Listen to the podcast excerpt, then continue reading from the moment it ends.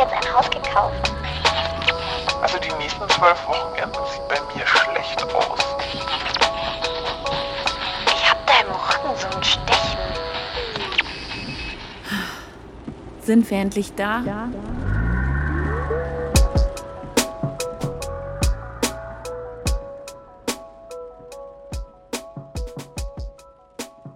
In meinem Arbeitszimmer stapeln sich 107 Ausgaben der Neon.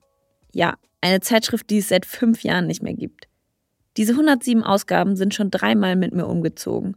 Und dreimal muss ich meinen UmzugshelferInnen erklären, warum ich mich von einem sehr schweren Stapel Altpapier nicht trennen kann. Ich hüte ihn wie einen Schatz, denn er repräsentiert für mich einen Teil meiner Jugend. Ich liebe die Neon, noch immer. Ohne sie wäre ich nie auf die Idee gekommen, diesen Podcast hier zu machen. Und ich lieb's einfach, in den Ausgaben zu blättern und in der Vergangenheit zu schwelgen.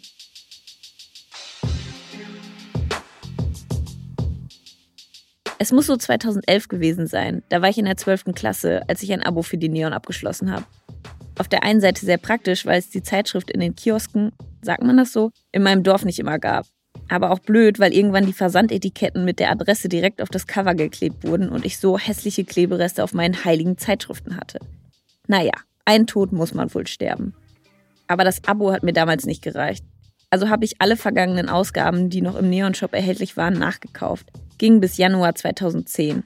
Weil ich wissen wollte, wie die Zeitschrift zu ihren besten Zeiten aussah, habe ich mir dann bei eBay noch die allererste Ausgabe von 2003 ersteigert, zwei von 2004 und eine von 2007. Ach ja, und dann gab es ja noch diverse Bücher von Neon, unnützes Wissen und so. Die hatte ich natürlich auch. Ich darf wohl mit Recht behaupten, ich war ein Neon Ultra. Vielleicht sogar der größte in Deutschland. Okay, zumindest der größte in Nordwalde. Ihr könnt euch also vorstellen, wie krass es für mich war, als ich 2018 in der Online-Redaktion von Neon anfangen durfte. Und ihr könnt euch auch vorstellen, wie schlimm es für mich war, als zwei Monate später, am 18. Juni, fast auf den Tag genau 15 Jahre nach der Erstausgabe, die Zeitschrift eingestellt wurde. Also es hat meinen Job nicht direkt betroffen, weil ich online gearbeitet habe, aber trotzdem natürlich ein krasser, krasser Schock. Und ihr könnt euch vorstellen, wie richtig schlimm es für mich war, als am 31. Dezember 2019 auch unsere Online-Redaktion geschlossen wurde. Mein Traumjob war plötzlich weg. Wo sollte ich jetzt hin? Ich war doch da, wo ich immer hin wollte. Ich hatte als eine von wenigen in unserer kleinen Redaktion einen unbefristeten Vertrag. Mit anderen Worten, dass ich gekündigt werde, war ziemlich unrealistisch. Aber es ist dann doch passiert.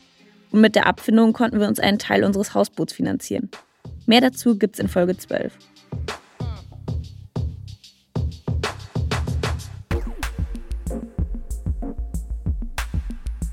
Weil Neon schneller eingestellt wurde, als meine dreimonatige Kündigungsfrist lief, wurde ich zwei Monate freigestellt. Das heißt, ich musste nicht arbeiten und habe trotzdem volles Gehalt bekommen. Jackpot, oder? Nee, ich fühlte mich vollkommen lost und hatte wahnsinnige Angst davor, arbeitslos zu sein. Also habe ich den nächstbesten Job zugesagt, den ich finden konnte. Social Media Managerin in einer Agentur. Sagen wir es so, dort habe ich gelernt, Kundenkontakt zu hassen. Und dann kam ein paar Wochen nach meinem Start Corona. Am Anfang war das irgendwie noch aufregend und man dachte halt, das geht jetzt ein paar Wochen, vielleicht Monate so.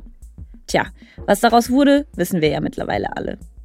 Unsere Kunden bekamen mit fortschreitender Pandemie Angst und haben ihre Budgets für Social Media erstmal eingefroren. Weil ich im Team die letzte war, die gekommen ist, war ich die erste, die gehen musste. Und weil ich noch in der Probezeit war und Resturlaub hatte, war ich innerhalb von einer Woche ohne Job. Da stand ich nun, in einem halben Jahr zweimal gekündigt. Meine erste Erkenntnis, arbeitslos sein ist kein Weltuntergang und nichts, wofür man sich schämen muss. Kann jedem passieren, vor allem während einer globalen Pandemie. Also habe ich mir selbst den Druck rausgenommen und beschlossen, dieses Mal werde ich so lange suchen, bis ich einen Job finde, auf den ich richtig Bock habe. Es hat sechs Monate gedauert, aber es hat geklappt. Ich durfte als Redakteurin in einer Podcast-Produktionsfirma arbeiten. Nach dem Ende von Neon hätte ich nicht gedacht, dass ich nochmal einen Job finde, der mir so viel Spaß macht. Warum ich nach zwei Jahren trotzdem gekündigt habe, hört ihr in Folge 17.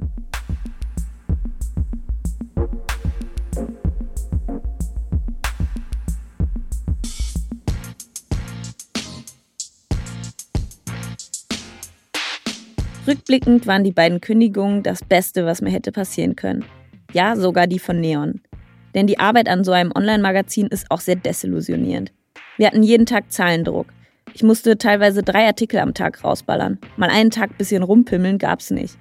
Wäre Neon nicht gestorben, hätte ich niemals überlegt, etwas zu machen, was dieses Gefühl wiederbelebt, das man damals hatte, wenn man in der WG-Küche saß und sich die Fragen, die auf dem Cover pranken, wie viel Nähe braucht die Liebe oder wovon lebst du eigentlich, auch gestellt hat. Und ich wäre vielleicht nie zum Podcasten gekommen. Ich weiß, der Spruch ist ausgelutscht und passt auch nicht für jede Situation, aber manchmal kommt eben doch alles so, wie es sein sollte. Das war nicht mein einziger Trost, denn mein Name steht im Impressum der allerletzten Neon-Ausgabe. Mein 18-jähriges Ich wäre wahrscheinlich ausgerastet. Und wahrscheinlich werde ich das irgendwann stolz meinen Enkeln zeigen. Und sie werden fragen, was eigentlich eine Zeitschrift ist. So ohne Touchscreen und ohne Internet, was soll das? Vielleicht ist mein sehr schwerer Stapel Altpapier bis dahin noch drei weitere Male mit mir umgezogen. Und während ich das hier schreibe, überlege ich, ob ich meine Sammlung nicht erweitere und versuche, alle Ausgaben, die es je gab, zu kaufen.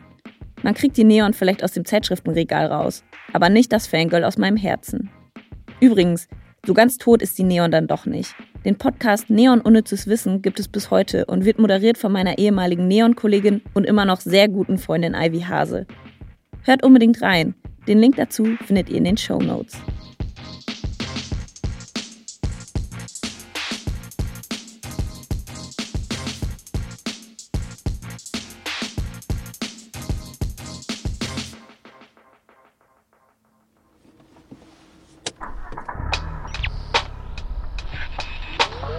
Wenn euch der Podcast gefällt, würde ich mich wahnsinnig über ein Abo oder eine Bewertung freuen. Feedback könnt ihr gerne bei Instagram dalassen. Sind wir endlich da, alles zusammengeschrieben.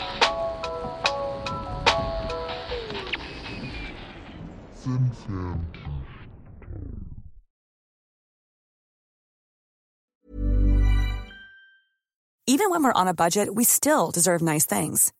Quince is a place to scoop up stunning high-end goods for 50 to 80% less than similar brands.